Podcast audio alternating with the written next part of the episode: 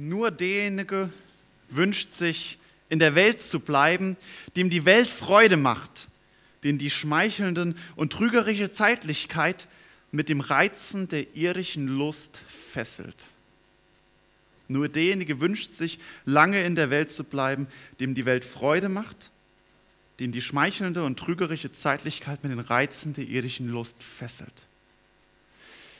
Diese Aussage stammt, mal zur Abwechslung zitiere ich nicht Martin Luther, sondern etwas älteren, den alten Bischof Cyprian von Karthago, einer der ältesten Kirchenväter, die unsere Kirche hat.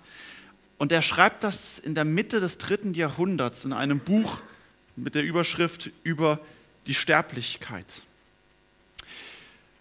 Und es ist eine, finde ich, sehr interessante Aussage von Cyprian, vor allem wenn man dieses Buch liest, und ich habe die Woche äh, wieder drin gelesen und dann äh, festgestellt, er schreibt das sehr, sehr selbstkritisch. Er schreibt es Mitte des dritten Jahrhunderts, wie gesagt, und es war eine große Christenfolgung zu dieser Zeit, beziehungsweise es ist eigentlich so zwischen zwei Christenfolgungen gewesen. Zu einen davor war unter dem römischen Kaiser Decius und direkt danach kam dann die Christenfolgen unter Valerian. Und Cyprian schreibt das sehr, sehr selbstkritisch, weil er selbst eigentlich in die Christenverfolgung unter Kaiser, äh, unter Kaiser Decius kam, aber er ist geflohen. Er hat in Karthago alles zurückgelassen, ist in die Wüste geflohen, sein ganzer Besitz, alles wurde beschlagnahmt, aber er hat sein Leben gerettet und er schreibt dann nach einer Zeit, wo er auch gemerkt hat, ob das, das vielleicht so die richtige Entscheidung war, schreibt er sehr selbstkritisch diese Aussage. Die Sehnsucht der Welt, die Freuden, Bequemlichkeiten, die, wie hier schreibt, die trügerische Zeitlichkeit und alle irdische Reizen. Er sagt selbst, sie fesseln uns Menschen. Einerseits äußerlich, halten uns gefangen, das, was uns Zeit frisst, was uns festhält, aber vielmehr noch geistlich fesselt es uns. Es macht uns angreifbar, es macht uns geistlich schwach und nimmt uns unsere Vollmacht. Frieden, Wohlstand, Freiheit und Ruhe, Einigkeit und Recht auf Freizeit, all das ist quasi bei uns zum Inbegriff geworden. Wir haben 73 Jahre des Friedens und heute ist sogar der Tag, heute vor 100 Jahren ist der Erste Weltkrieg zu Ende gegangen. Und nur ganz wenige unserer Gemeinde haben zur Zeit des letzten Krieges überhaupt noch gelebt. Die wenigsten von uns sind über 73. Und es ist spätestens nochmal noch mal verstärkt seit Ende des Kalten Krieges vor 29 Jahren, ist Freiheit und Ruhe hat sich so ausgebreitet, ist so eine Selbstverständlichkeit geworden, dass anscheinend unsere größte Sorge unserer Gesellschaft ist, dass unsere Innenstädte eine Stickoxidbelastung von über 40 Milligramm pro Kubikmeter haben könnte. Das ist die größte Sorge wobei am Arbeitsplatz 950 Mikrogramm, also das 24-fache gestattet sind. Aber das ist anscheinend das größte Problem, was wir in unserer Welt haben. Jesus dagegen sagt seinen Jüngern in Matthäus 10, Vers 34, ihr sollt nicht meinen, dass ich gekommen bin, euch Frieden zu bringen auf die Erde, sondern ich bin gekommen, nicht Frieden zu bringen, sondern das Schwert. Und dann ein paar Verse später sagt er, Wer nämlich sein Leben findet, der wird es verlieren. Und wer sein Leben verliert und meinen Willen, der wird es finden. Also nicht Schwert im Sinne von Jesus fordert zu einem heiligen Krieg auf, sondern sagt, ihr werdet verfolgt werden. Und diese Verse machen deutlich, wie weit entfernt wir in unserem Land, in Deutschland, von dieser Realität sind. Und wenn wir heute Morgen besonders daran denken, an unsere verfolgten Brüder und Schwestern, die wegen ihres Glaubens verfolgt werden, Nachteile haben bis hin zum Märtyrertod, dann ist das ein Einblick in eine vollkommen fremde Welt.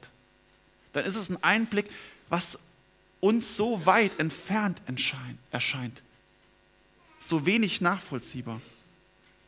Denn wir leben unter den Versuchungen, Reizungen dieser Welt. Bei uns kostet der Glaube nichts. Nichts. Es ist vielleicht mal ein müdes Lächeln, vielleicht kriegt man mal einen dummen Spruch ab, Vielleicht hat man mal das eine oder andere Schwierigkeit im Sinne von jemand ja, verspottet mich oder geht mir aus dem Weg. Aber echte Konsequenzen haben wir nicht zu tragen.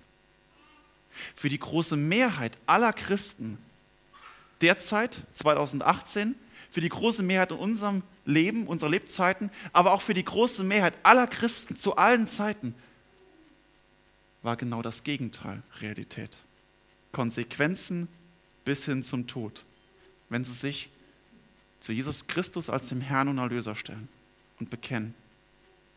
Und so ist auch heute die meistverfolgte Religion dieser Welt das Christentum. Nicht der Islam, nicht der Hinduismus, nicht der Buddhismus, selbst das Judentum nicht. Das Christentum ist die meistverfolgte Religion weltweit. Und von den ersten Anfängen lesen wir im Philipperbrief, wo der Apostel Paulus schreibt, und dort lesen wir auch, wie er damit umgeht. Und ich lade euch ein, eure Bibel aufzuschlagen, den ersten Philipperbrief, Kapitel 1, die Verse 12 bis 21. Dort schreibt Paulus, ich lasse euch aber wissen, liebe Brüder, wie es um mich steht. Das ist nur mehr zur Förderung des Evangeliums geraten.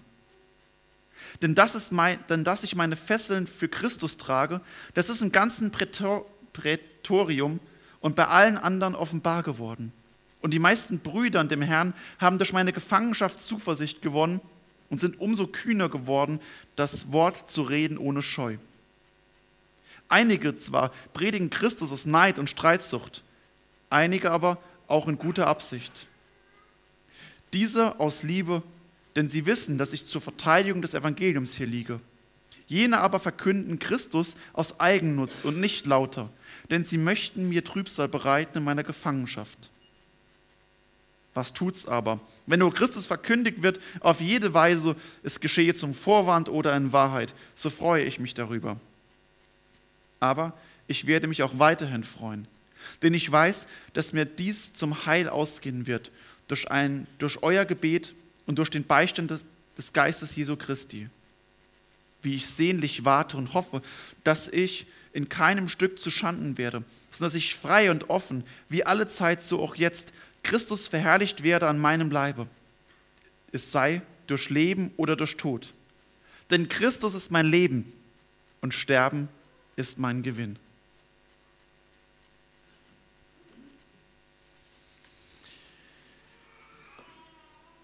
Es ist spannend, den Philipperbrief zu lesen, denn in den allermeisten Briefen, eigentlich in, ausschließlich bis zum Philipperbrief, vermeidet Paulus, in Einblick in sein persönliches Leben zu geben. Und wenn, wenn ihr euch sie mal am Stück an äh, durchlest, fällt das auf, dass er fast nie über sich redet, wenn über seine Pläne am Schluss, was er vorhat, wo es hingehen soll. Aber es geht ihm nämlich immer darum, dass er nicht sein Leben in den Mittelpunkt stellt. Nicht das, was er tut, ist entscheidend. Nicht mal, wie es ihm geht.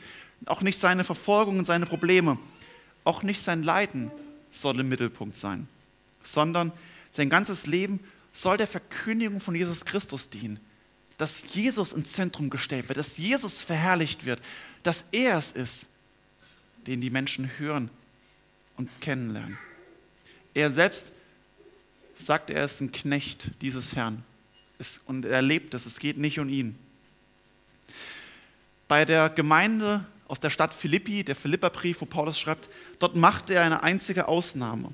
Und es wird an mehreren Stellen deutlich, dass anscheinend Paulus mit dieser Gemeinde besonders herzlich verbunden ist. Und dass diese Gemeinde wohl immer wieder bei ihm nachfragt, Paulus, wie geht's dir? Paulus, was können wir tun? Wofür können wir beten? Wie können wir dich unterstützen? Und deswegen schreibt er auch an diese Gemeinde, ich lasse euch aber wissen, liebe Brüder, wie es um mich steht. Auch wenn gleich die Ergänzung, die Eingrenzung kommt, dass es nicht um ihn geht, sondern um die Förderung des Evangeliums. Aber das ist der einzige Brief, wo Paulus einen kurzen Einblick in sein Leben gibt. Sorgen wir uns für diejenigen, die wirklich sich für das Evangelium aufopfern und einsetzen? Sorgen wir für uns vor allem um die, die für den Glauben verfolgt werden? Bei der Gemeinde in Philippi scheint genau das der Fall zu sein, dass sie immer wieder nachfragen, was können wir tun, wie können wir helfen, wie können wir für dich beten? Das steht nicht im Text, aber es kommt hier hinten dran raus, dass die Gemeinde von Herzen sich gesorgt hat um den Apostel und um diejenigen, die verfolgt werden. Für Paulus ist klar, dass alles, was er tut, mit Worten und mit Werken, all das soll zur Verkündigung des Evangeliums beitragen. Alles in seinem Leben soll darauf ausgerichtet sein, zur Verbreitung, dass Jesus verherrlicht wird, dass der Name Jesu bekannt gemacht wird, dass Menschen verstehen und hören, Jesus ist stellvertretend für euch gestorben. Jesus ist gekommen, um Frieden zu machen mit diesem Gott. Er hat den gerechten Zorn Gottes getragen, auf dass wir eine heilsame Beziehung mit ihm kommen können.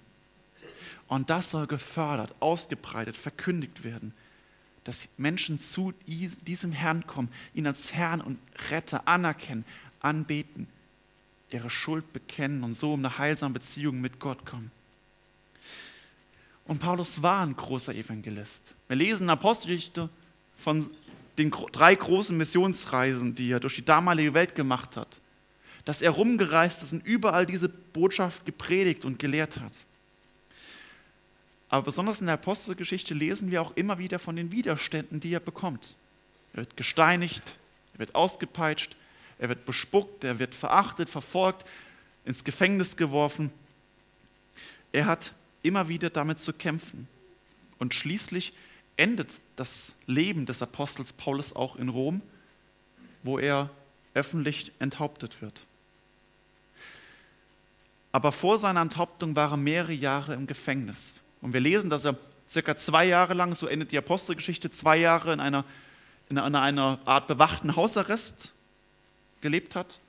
Und dann wurde er verlegt. Und das ist das, wo er hiervon spricht, ähm, dass nämlich im Prätorium er dort verlegt wird. Das ist die Kaserne, das ist das Gefängnis in der Kaserne drin, quasi eine Art Hochsicherheitsgefängnis, wo er dann von dem Hausarrest hin verlegt wurde. Aber Paulus hat das nicht gehindert an der Verkündigung des Evangeliums. Er sagt auch, diese Gefangenschaft soll zur Verkündigung beitragen. Denn dass ich meine Fesseln trage für Christus, das ist im ganzen Prätorium, also im Hochsicherheitsgefängnis, bei den anderen Gefangenen und Wärtern, aber auch bei allen anderen offenbar geworden. Aus menschlicher Sicht wäre es vollkommen nachvollziehbar gewesen, wenn Paulus spätestens jetzt in eine Depression fällt, wenn er Leid hat, wenn er Kummer hat, wenn er darunter ermutigt ist und klagt, Gott, wie kannst du mir das antun? Jesus, ich habe so viel gemacht in meinem Leben für dich. Ich habe so viel aufgeopfert. So oft habe ich mich für dich eingesetzt, habe mein ganzes Leben hingegeben. Und jetzt auch noch das. Und jetzt bin ich auch noch hier. Warum tust du mir das an? Wie kann Gott das zulassen, wo ich doch so viel für ihn investiere? Paulus hat solche Gedanken nicht. Ganz im Gegenteil. In allen Wegen erkennt er die Führung Gottes an und nimmt sie dankbar an. In der Hinsicht gleicht der Hiob, der in Hiob 2, Vers 10 sagt, haben wir Gutes empfangen von Gott und sollten das Böse nicht auch annehmen? Paulus wünscht sich selbstverständlich kein Leid. Er ist, er ist kein Masochist, der auf Schmerzen und Leid steht, der unbedingt das Leid sehnt und unbedingt als Märtyrer sterben will. Ganz und gar nicht. Aber er ist getragen von der Hoffnung und von der Zuversicht und der Gewissheit, dass wenn ihm Christus das auferlegt, wenn das sein Weg ist, den Gott ihn führt, dann will er das annehmen. Und dann wird er es annehmen, dann ist es der Weg, den Christus mich führt. Und dann soll auch das zur Verkündigung des Evangeliums beitragen. Selbst die Nachteile, die er in Kauf nimmt, sagt er, ist der Weg, den mein Herr mich führt. Und dann frage ich mich, wie oft beschwere ich mich? In Gedanken, in Gesprächen und auch im Gebet über das, wo ich Gott nicht verstehe, für die vielleicht Nachteile, die ich habe, das Leid, was mir begegnet, ob groß oder klein. Wie oft beschwere ich mich? Und vielleicht ist den Weg, den Gott mich führt, soll genau das, auch wenn es Leid und Verfolgung oder Nachteile in Kauf nimmt, gerade das auch zur Verherrlichung Gottes dienen. Leiden als Verkündigen, aber noch viel mehr sagt er Leiden als Ermutigung. Das hat bei Paulus oberste Priorität. Nicht sein Leid, der Kummer, das Schwere, nicht das ist im Zentrum, sondern die Priorität soll die Verkündigung sein des Evangeliums, dass andere dadurch ermutigt werden. Also einerseits Leid als Verkündigung und andererseits als Ermutigung für Gläubige. Für Gläubige. Denn, Und die meisten Brüder in dem Herrn haben durch meine Gefangenschaft Zuversicht gewonnen und sind umso kühner geworden, das Wort zu reden ohne Scheu. Menschlich nachvollziehbar wäre es ja gewesen, die Angst und der Rückzug nicht nur von Paulus, sondern eben auch von der Gemeinde, dass sie dann sagen, wenn sogar Paulus im Gefängnis kommt, wenn sogar er in Ketten und Fesseln gelegt wird, wenn ich sehe, dass der Glaube Konsequenzen hat, ja, dann gehe ich dem aus dem Weg. Dann gehe ich den Weg des geringsten Widerstands, dann gehe ich diesen Weg, wo der Glaube nur wenig kostet. Das wäre menschlich, aber nicht geistlich. Denn auf einer ganz anderen Ebene zeigt gerade die Bereitschaft zum Leiden, zum Leiden, dass der Glaube lebendig ist. Einer der ältesten Kirchenväter, die wir haben, noch kurz noch vor Cyprian, Justin der Märtyrer, schreibt, da kommt dieser Satz her, wo er sagt, dass das Blut der Märtyrer der Same der Kirche ist. Weil er sagt, dort, wo sie zum Zeugnis für Christus leiden und bereit sind, in den Tod zu gehen, da werden gerade die ins Nachdenken kommen, wenn sie sehen, dass sie nicht ablassen, selbst wenn sie die Todesstrafe angedroht bekommen, dass sie trotzdem zu diesem Gott stehen. Gerade das zeigt, dass hier ein wirkliches Fundament ist, dass hier nicht eine Illusion ist, dass hier eine Substanz hinten dran ist, ein lebendiger Gott mit einer lebendigen Hoffnung, etwas, was Trost und Halt gibt, etwas, was eine größere Hoffnung gibt als ein langes Leben in Freiheit und Reichtum. Es ist eine Hoffnung, dass mit diesem Leben nicht alles endet und es sogar eine größere Verheißung im Anschluss auf uns wartet. Es ist das Leben in einer größeren Perspektive, einer größeren Wirklichkeit, für die es sich lohnt, sogar das Leben hier zu verlieren. Wo ich das bei anderen erlebe, welchen Mut und mit welcher Treue sie das Evangelium verkünden und bereit sind, Nachteile in Kauf zu nehmen mit tiefen Konsequenzen, da ermutigt es mich auch zum Zeugnis für Jesus Christus, ebenfalls treu zu diesem Jesus Christus zu stehen. Und so wird Leiden als Ermutigung. So kann das Leiden, die Verfolgung und die Treue, die darin zum Ausdruck kommt, der verfolgten Christen weltweit für uns zu ermutigen werden. Es ist nämlich beidseitig. Wir es ist unser Auftrag, so wie die Gemeinde Philippi, nachzufragen, für sie zu beten, um Gott und Beistand, um Kraft und Trost und Hoffnung für sie zu bitten. Aber umgekehrt, dass wir ermutigt werden, dass wir uns an ihnen ein Beispiel nehmen, zu einem frohen Bekenntnis für Jesus Christus. Und deswegen schreibt Paulus auch in die Gemeinde in Philippi, dass er sich auch weiterhin freuen wird. Denn ich weiß, dass mir dies zum Heil ausgehen wird, durch euer Gebet und durch den Beistand des Geistes Jesu Christi. Also Paulus ist dankbar für die Gebetsunterstützung und sagt, ich lebe von dieser Gebetsunterstützung und ich lebe vor allem durch das Wirken des Heiligen Geistes, den Jesus Christus senden wird. Und der Mut und Kraft gibt zum richtigen Zeugnis, die richtigen Worte, das richtige Verhalten, gerade gegenüber denjenigen, die sie verfolgen, ihnen zum Zeugnis zu werden. Und er sieht sein Leiden als Vorbereitung und weiß, dass Gott ihm ein ewiges Heil vorbereitet, eine ewige Gemeinschaft mit Gott. Und deswegen, gerade deswegen ist Paulus auch vollkommen getröstet. Und er hat keine Angst vor dem Sterben, weil er weiß, dass gerade dann ein Lohn, ein ewiger Lohn, ein Gewinn auf ihn wartet. Denn auf ihn wartet eine Wohnung im himmlischen Jerusalem, ein ewiges Hochzeitsfest, eine Ewigkeit ohne Sünde, eine Ewigkeit ohne Leid, Schmerzen, und eine Ewigkeit erfüllt von der Gemeinschaft mit dem dreinigen Gott. Und Paulus hat diese Perspektive und er lebt von dieser Perspektive und er sehnt sich sogar von dieser Perspektive. Er sagt, wie sehnlich warte ich und hoffe ich darauf. Es ist keine Vertröstung auf den Himmel. Das hat man uns Christen oft vorgeworfen nach dem Motto, später wird alles mal besser. Nein, es ist keine Vertröstung, sondern es ist ein Motto, was gerade gegen Depression, gerade gegen Todessehnsucht spricht, ist eine Perspektive, eine Hoffnung auf die Ewigkeit, die mein Hier und Jetzt verändert, mir Halt gibt und Hoffnung. Wenn unsere größte Hoffnung ist, eine gute Rente am Ende zu haben, wenn unsere Perspektive nur ist, bis zu unserem Tod, dann gehören wir zu den Ärmsten aller Menschen. Weil wenn das deine Perspektive ist, dann hast du 50, 60, 80, vielleicht 100 Jahre Zeit. Und du hast nur diese Zeit, wo du alles reinpacken musst. Aber dann kann ich dir sagen, du wirst die letzte Schlacht verlieren. Der letzte Feind wird dich besiegen, nämlich der Tod. Diese Schlacht wird keiner gewinnen. Und Paulus hat gerade diese Perspektive, die ihn Hoffnung gibt, wo er sagt, dass dieser letzte Feind, dem wir Menschen allem gegenüberstehen werden, dass dieser keine Macht über uns hat, weil er uns vielleicht das Leben hier nehmen kann, aber eine Perspektive darüber hinaus da ist. Wer das hat, da verliert der Tod den Schrecken. Da verliert der größte Feind unseres Lebens seine Kraft. Und es ist eine Hoffnung und Perspektive, die mich jetzt ausfüllen kann. Und Paulus sagt, Christus soll verherrlicht werden an meinem Leib, sei durch Leben oder durch Tod. Jesus Christus zu verherrlichen, er sagt, sein Leben macht nur dann Sinn und hat seinen Zweck darin, dass Jesus groß gemacht wird, dass Jesus verherrlicht wird, dass er verkündigt wird. Er sagt, das ist sein höchstes Ziel im Leben, dass Menschen diesen Herrn der Retter kennenlernen und dass Menschen gerettet werden, indem sie zum lebendigen Glauben an diesen Herrn kommen. Wenn das möglich ist im Leben, dann ist es super.